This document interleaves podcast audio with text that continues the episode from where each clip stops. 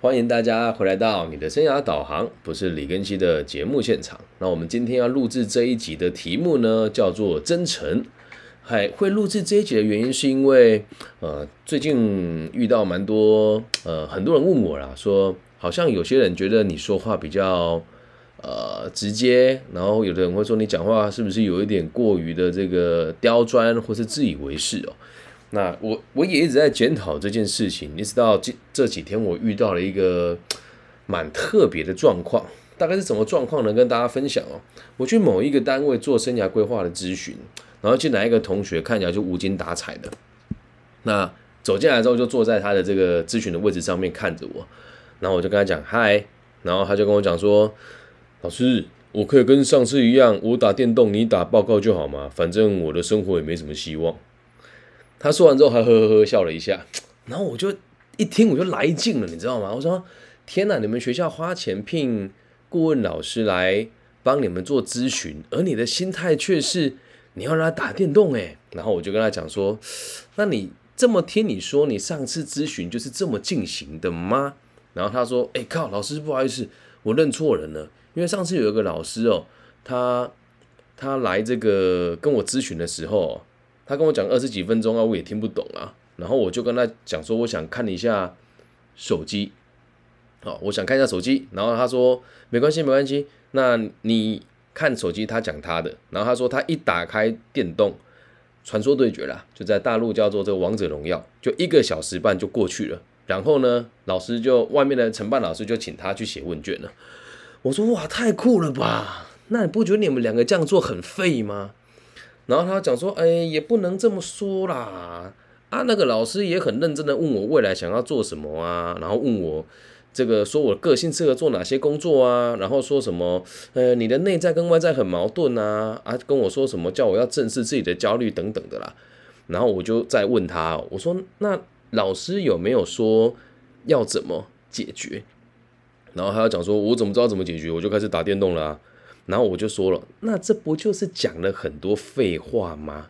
换他有趣了，他说：“哇，老师讲话可以这么直接的吗？” 我就说：“哎，为什么会变得这么废？你跟老师，你跟那一位老师为什么会这么的无所谓？就是因为你们都不够直接啊，不够真诚啊。”然后他就跟我讲说：“那这样不是白目吗？不就是一种不尊师重道吗？” 然后我就跟他讲哦。如果是老师的话，那就不应该让你迷惑；如果是要尊师重道的重道，就不应该让你听不懂。那请问，在这个状况之下，你要尊什么师，重什么道呢？什么师重什么道呢？然后他就跟我讲说：“哇，老师，你讲话也太呛了吧？你这样不怕被人家讨厌吗？”于是我就回答：“我说，我这个才是真诚吧？我有说错什么吗？”然后他的回答是：“老师没有啦，你没有说错什么。但是你你既然这么真诚哦，那你敢不敢在他们面前这样子说话？”我说：“嗯，也不是说敢不敢哦，我会他们我会在他们面前讲这些话，但我只会说，我跟他们的立场不一样。如果在他面前跟他交谈，我只会跟他讲说，我们做教育的立场不一样。那每个人都辛苦了。”如果有需要我协助的地方，或者遇到在原本你的领域无法解决的问题，我都可以协助。然后学生就问说：“什么叫他的领域无法解决？”我就说：“就像他一般做生涯规划老师，他可能会懂某一个领域的东西，起码得懂嘛。那如果他只懂会计，不懂所谓的管理，那管理的部分就由我来协助嘛。那如果他只懂产线，不懂这个人力资源，那人力资源的部分就由我来协助嘛。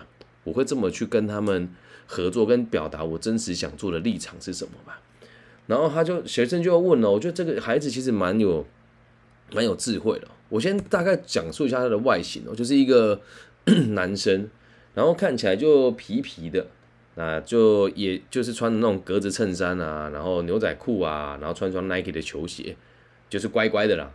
然后他就跟我讲说，那。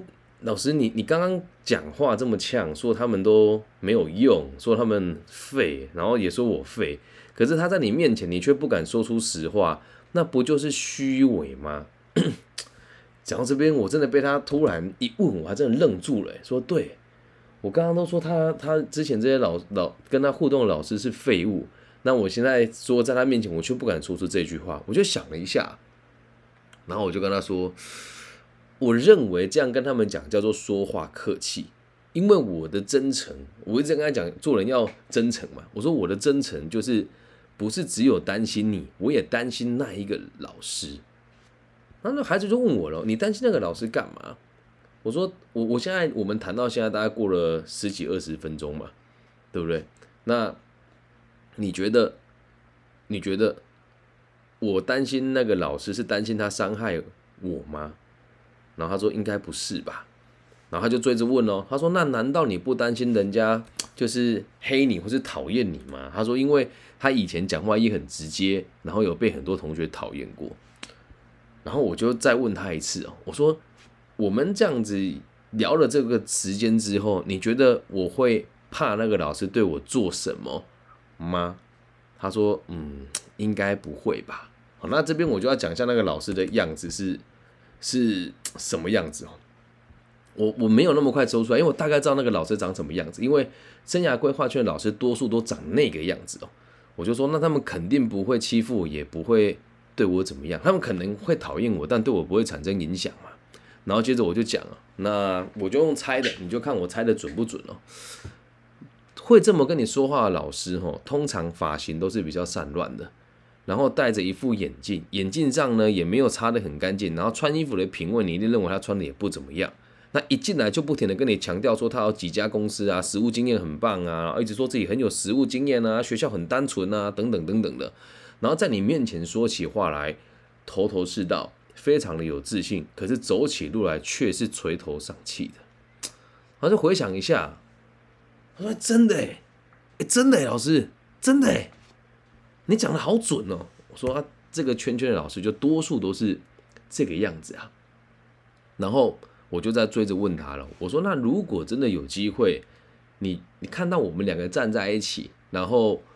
你觉得我们有可能会吵起架来吗？他说什么意思哦？就是如果我们两个，我跟那个老师同时在同一个现场，立场不一样，我们有可能会吵起来吗？那他说肯定不会。我就问他说，那知道为什么不会吧？他说看就知道不会。我说那你的你你现在问我这个问题，在回答说不会起争执，那你的你的观察是什么？他说因为就确实像你说的，就是你讲的这些话也都是实话，而且你没有对他们。攻击你只是说出你的立场而已，然后他就也很聪明哦，他就要补了一句，但是在背后会不会攻击你呢？我说那肯定会啦，但如果每个人都看在眼里，包含连你们学生都有能力判断是非跟对错的话，那我为什么要担心这些人攻击我呢？他说那大家都讨厌你，你不会很孤单吗？我说怎么会？我从小到大 都很习惯这件事情啊。然后他就又问我，他说：“其实，呃，我真的不知道我该怎么做。”我说：“好，那如果你不知道的话，你相不相信我？还有，经过我们这个讨论到现在，大概已经过了半小时了嘛？那你会不会真的能够给自己一点希望，也给我一点希望，能够信任，也能够理解我想要表达什么，可以吗？”他说：“好。”我说：“那现在换你真诚一下吧。我跟你讲了那么多我诚实的感受。”那现在我想要听听你真实的感受是什么？然后他的回答让我觉得很，我是觉得很心心疼的。他说：“其实这么多年来，我进进出出这么多的辅导单位，我都觉得他们看起来好像很关心我，可是实际上从来都没有人给我明确的建议。然后我曾经很认真的问过这个外外来的这种生涯规划的老师。”他跟我说：“未来是我自己选择的，我不会帮你做决定。”其实我内心真的觉得这很浪费时间，但我又没办法找到其他人来商量。来，如果你在外面找过生涯规划的老师，或是你在学校的生涯规划课程遇到类似的状况的朋友，帮我在留言区打一个加一哦。就是老师会帮你做一些奇奇怪怪的生涯辅导啦，帮你做一下适性测验呐，然后说什么你个性文静适合做行政工作，你个性活泼就适合做业务，但老师不会帮你做决定。有遇过这种老师就帮我打个加一哦，然后我就说很好，你说出实话了。那为什么以前你不敢说？我说出这句话的时候，这个同学就迟疑了一下，那我趁着他迟疑的时候，我也想了一些事情哦。我小时候遇到这样子的老师，我都很直接跟他讲，我认为这样子上课对我来说是没有帮助的。我会直接表达哦。然后他跟我讲，他的回答很有趣哦。我的我小时候这么讲，我我先讲讲一下我小时候怎么这么讲哈，因为我不想要浪费老师的时间，更不想浪费我的时间，所以教过我的老师，很多人给我的评语都很差劲，像这个。我的高中老师给我的评价就是什么上带进取啦，对啦，什么活泼好动啦 等等的，从来就是很少会有正面的评语。那你说我我会这么做原因是什么？是我倒也不是为了吸引人家注意，我只是从小就很习惯说真话，所以导致在我小学的时候，老师说他认为我是有这个。过动症的那也是那个年代对这个认知很表浅啊。那后来带我去做鉴定，他们还真的说我可能有这方面的毛病等等的。所以在小学我就觉得你说我有毛病，我就不想承认啊。而且老师我本来就看老师也不顺眼，老师也看我不顺眼，所以我从小到大都很真诚的说出我的感受，因为我没有想过要去讨好任何人。然后当我想完这件事情的时候，大概过了十几二十秒吧，这个同学就回答了，他说因为。都没有人说啊，而且我也很怕，连这里的老师都不理我，那就已经都没有人理我了。哇，这句话听得有多难过？因为都没有人说出来过，那我也很害怕这里的老师不理我。那如果连这里老师都不理我的话，就已经没有人理我了。然后讲完之后，我心里面也是觉得哇，心有戚戚焉的。小时候的我没有想要让老师陪在我身边，因为我不需要别人认同我，我也不想要别人认同我。我的心心里是很骄傲的，是很傲慢的，甚至在有些人评估会觉得说我是一个很这个没有社会兴趣的人哦。但是听完这个同学说完之后，我就跟他说，我认为大家都尽力了，不能怪他们。我认为大家就尽力。都尽力了，不能怪他们。这时候，这个同学他真的很仔细听，很仔细听我说话。他说：“哎，等一下，等一下，等一下，老师，你刚刚不是说他们很废吗？你怎么现在又说他们都尽力了呢？你刚刚不是一直批评人家吗？”我就跟他说：“这个不是批评，批评是讲出对方没有做的事，叫恶意的批评。而我们做的事情是陈述一个客观存在的事实，同时。”我也能够理解他们的困难呐。我现在长大之后回想小时候辅导过我的老师，我只能说我也理解他们的困难，因为他们的生命历程并没有经历过我经历过的事情，但他们又要被人家委以重任来辅导我。最有趣的事情是在他们的教育的环境当中，认为这样子的辅导是有作用的，而他们也尽力啦，你不能怪他们啊。我说大家都辛苦了。那讲到这个地方哦，我很真诚的问你一句话，我把我立场表达给你知道，那你会想改变吗？这时候就完全不一样了。他本来进来是身体往后倾的，然后就吊儿郎当、摇头晃脑。他听到这边的时候，人哦，他是坐着，然后身体只坐了椅子的前三分之一，然那两只手靠在桌子上面，因为我们辅导的时候都会做成 L 型嘛。就是我，他跟我成直角，然后就开始身体往前倾，在听我说话了。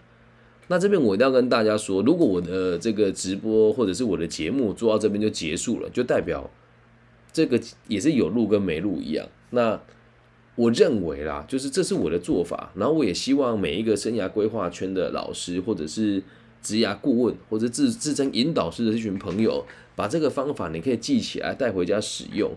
那也真诚的希望大家能够理解，如果生涯规划没有做到这一步，那就不代表是有用的。心理辅导跟智商有它的一套做法跟逻辑，但我认为以生涯规划跟职业顾问的领域，大家可以参考这个做法。那也欢迎大家把这一集分享给别人听一听，什么叫做真诚的生涯规划与生涯辅导？那这个孩子的状况其实很明确哦，对自己不够有自信，然后没有。认同感，同时对未来感到迷惘。再补充一下，这位同学目前是大学二年级，所以以往就是从我过去的经验哦，这种大学一二三年级的，还没到四年级以前，他们要建立的就是有良好的生活习惯，跟建立起一个能够符合社会期待的生活风格。所以我就跟他说，那很简单啊，你现在也还没要实习嘛，然后才大二暑假，我在你这个年纪的时候，暑假在夜店当 party MC，所以我没有想过以后要干嘛。那既然今天你问了，我们就用一个方式，能够让你在大学生活当中学到你想学的东西，然后变得更有自信一点点。你认为怎么样？他说好啊，那说就开始喽。那这个是我真实的做法，分享给大家。如果你能够抄袭去使用的话，我也欢迎大家抢我的饭碗，因为生涯规划从来都不是我的正业。那我跟学生的辅导，在这个过程当中谈完之后，记录就已经写好了，我就跟他讲。我们第一件事情是要改变自己的作息，还要让自己变得更有自信，从外形来做改变。那很多人都以为从外形做改变，是要穿的帅、穿的好看来，不对哦。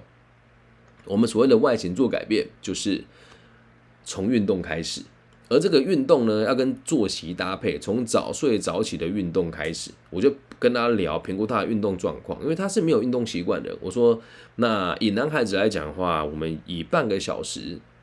五公里为目标，先试试看。他说：“哇，感觉没办法。”我说：“那没有关系，先以半个小时你的极限的跑步距离来抓抓看，并且一个礼拜比一个礼拜进步，然后一个礼拜一三五三天就好。那三天你得早睡早起去运动，做得到吗？”他说：“啊，一三五哦，早睡早起哦，那能不能少一天？”我说：“不行，少一天就没意义了。”那我可以接受一三五有两天是早睡早起的，然后有一天可以这个晚起一点。我说好，他说好，那我要礼拜五晚起，然后一三早起。我说 OK 啊，那是你讲的，你得做到。他说好，第一件事情就完成了嘛，运动。那为什么要运动？能够让他有效的看到自己的成长，然后并且可以透过记录明确的知道自己正在改变当中。而在运动当中会对你产生一点压力，因为我们有一个礼拜要比一个礼拜进步的这个目标存在，这是第一件事情。那在第二件事情，我跟他我就跟他说，反正接下来暑假你也很闲，我要你一天读一个小时的书。那他说他读什么书啊？因为他是念这个企业管理系的。我说那我们读两本书就好。第一本书是要让你理解为什么你现在会这么的不自在，然后跟同学相处觉得格格不入。先看《被讨厌的勇气》，早就都料到了。每个孩子都跟我讲说：“老师，我没办法读书啊，我有阅读障碍啊。”诶，我的频道里面就有《被讨厌的勇气》的第一集到第十集，用听的也是没有问题的。那第二本书我要他看《斜杠青年》，让他理解一下现在全新的这个呃所谓的这个小型化的管理方式。是如何用这个专案式管理，让每一个人成为独立的小个体，然后进而去这个新的管理学的领域与人合作哦，就读这两本书。那这两本书是我自己读过的，那我也跟他说，如果你读了不懂，你可以随时私讯我。接下来第三件事情，我必须要你开始每天做一件对社会有帮助的事。这时候很多人都会讲这个太空泛了吧？我说怎么会空泛？有帮助的是什么叫社会？你的家里的人，你的男女朋友，你的任何一个朋友，或是学校，或是同事的人，只要你做一件对他们有意义的事，就要日行一善，然后把它记录下来。这时候就问我了，他说：“老师，那你自己有日行一善吗？”我说：“我现在在干嘛？” 他说：“好，我懂了。”我说：“那最后一件事哦，保持真诚。”他说：“什么意思啊？”我说：“就像今天啊，我们两个这样互动算真诚吧？”他说：“对啊。”我说：“那你会会对我说实话吗？”他说：“会啊。”我就问他说：“你觉得我帅吗？” 他就说：“看起来有点老，但还可以。”我说：“对啊，这就是真诚嘛。”那我做一个练习，让你知道什么叫做呃真诚的沟通。我跟每个人的这个建议跟互动，我最后都会讲出三个具体的问题。第一个就是这些建议对你有没有帮助？我说你，我让你老实回答我。他的回答是有。我说那第二个问题哦，你愿不愿意去做？他也说愿意。我说是真诚的吗？他说当然是真诚的。我说那第三个问题哦，你相不相信自己做得到？然后做到之后一定会有所进步？这时候他就迟疑了。我说你的迟疑是正确的，你得真诚的表达出来。他说对，老师我是怀疑的。我就解释给他听啊。我说如果你照我的方法做，你做不到了，那就代表你没有那么想做。那你放弃了，回归到原点，你就不会去想着我要改变，就继续耍废就好了。那假设你做了之后，真的觉得哎不错哦，我有所突破了，我愿意相信这种生活方式，然后我会期待下个阶段，我再跟老师讨论下个阶段该做的事情是什么，那不就是有用了吗？他说，所以没有用也是一种有用吗？我说对啊，了解一个东西跟一个人没有用或是不值得信任，也是一种有用啊。讲完之后，他就说好，那我知道了，我相信，就开始做了。那你会跟我讲啊，李根新你太理想化了，你这么你这样子讲，别人都跟你讲会，真的会做到了有几成了？我也不怕大家知道。我相信，如果你是真的有生涯规划经验跟辅导经验的人，就会理解我说这个数字绝对不是夸张。只有四成的人会改变，四成。你说那剩下六成呢？剩下六成不代表你辅导没有用吗？不会啊，剩下六成的人就会。甘愿的回去过这所谓平凡人的生活啊！你说什么叫平凡人的生活？如果你能你能够做到这几点，你绝对是八二年法则里面的那二十趴。那这时候你就会一直很习惯用这个方式去进行，这个叫做习惯优秀。那这句话也我也讲的很真诚。以前我在讲的时候，人家觉得啊你臭屁啊，你嚣张啊，你这个跋扈啊。但我在这个业界五年了，每个人是我呢都知道，这五年来我一直都是这么过生活的。那。还有未来的十年、二十年、三十年，我会持续的以身作则。毕竟我今年也才三十三岁，所以这在做这一节的时候，我在想一件事情：是我这么真诚，所以有的人会觉得我说话难听，但是我不代表不代表我说话是没有艺术的。然后最后在离开之前，就时间差不多了嘛，我就告诉他：你要记住一件事哦。一旦你开始这么做了，你会被多数人讨厌，因为一般人是不会那么认真过生活的。那但是呢，随着旁边的人离开，跟这些不上进的人跟你处不来，你身边慢慢出现的都是会真的有能力而且有抱负的那群人。他就问我了哦，老师，那你是哪一种人呢？我说我今天这么跟你说，我一定得做得到。大部分的人都跟你讲啊，你要积极，你要上进，就自己不做饮食控制，也不运动。那我就说，那你可以看一看啊，我要求你做的事，我自己有没有做得到？那他说，老师，那我做不到，你会看不起我吗？我说，当然不会啊。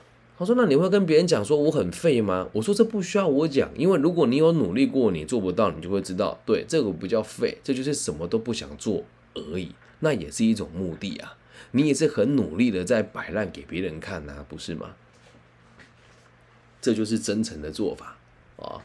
本来这节名称要叫真诚啊，那我现在想要改成真诚的这个生涯规划。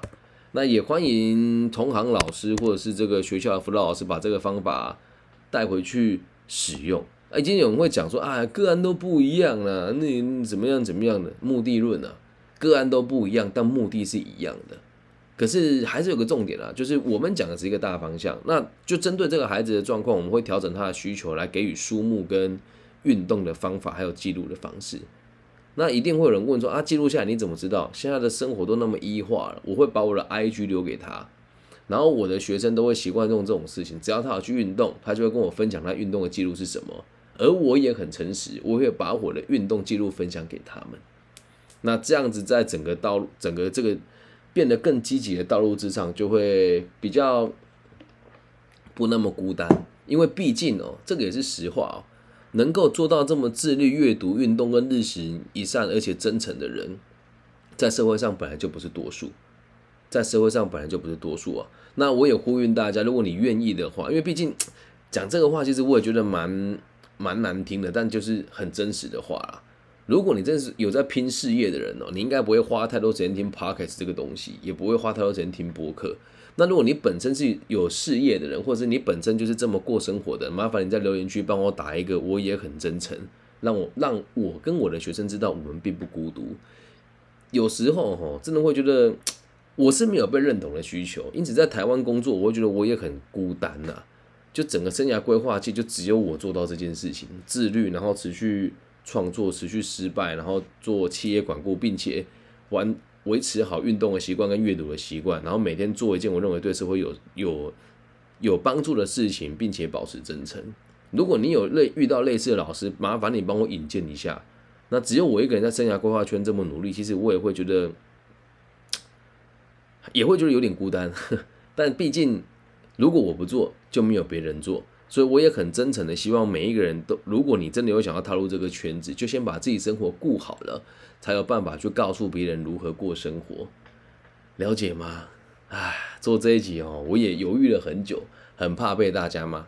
更何况后来我知道这位老师跟我是认识的，而他的形象真的就跟我在刚刚里面讲的那个逻辑是一模一样的啊！我替他也是觉得担心呐，毕竟人家也长我几岁。看了会难过的原因是因为，如果当我的学生们都慢慢的成熟了，也茁壮了，未来也都会在很多公务部门担任这个要角的时候，那他们接下来该怎么办呢？我相信世界会有所改变，我也相信认真的年轻人终有一天会带给这个社会一点点不同的冲击。所以，如果你也是得过且过的生涯规划老师或是辅导老师，我只能跟你讲，呃，如果我成功了的话，那你们，我希望你们也可以用你们的方式，用我的方式去帮助其他的同学。那我也很认真的跟大家讲，我并不是看大家不顺眼，只是我想要理解是你们怎么都不会认为。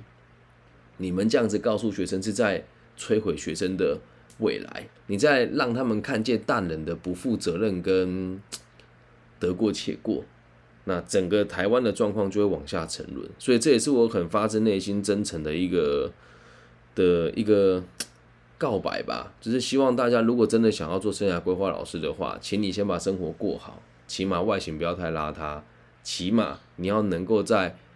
授课以外的事情取得社会价值的获利，否则你就只是在消费别人的预算跟贩卖别人的恐惧而已哦。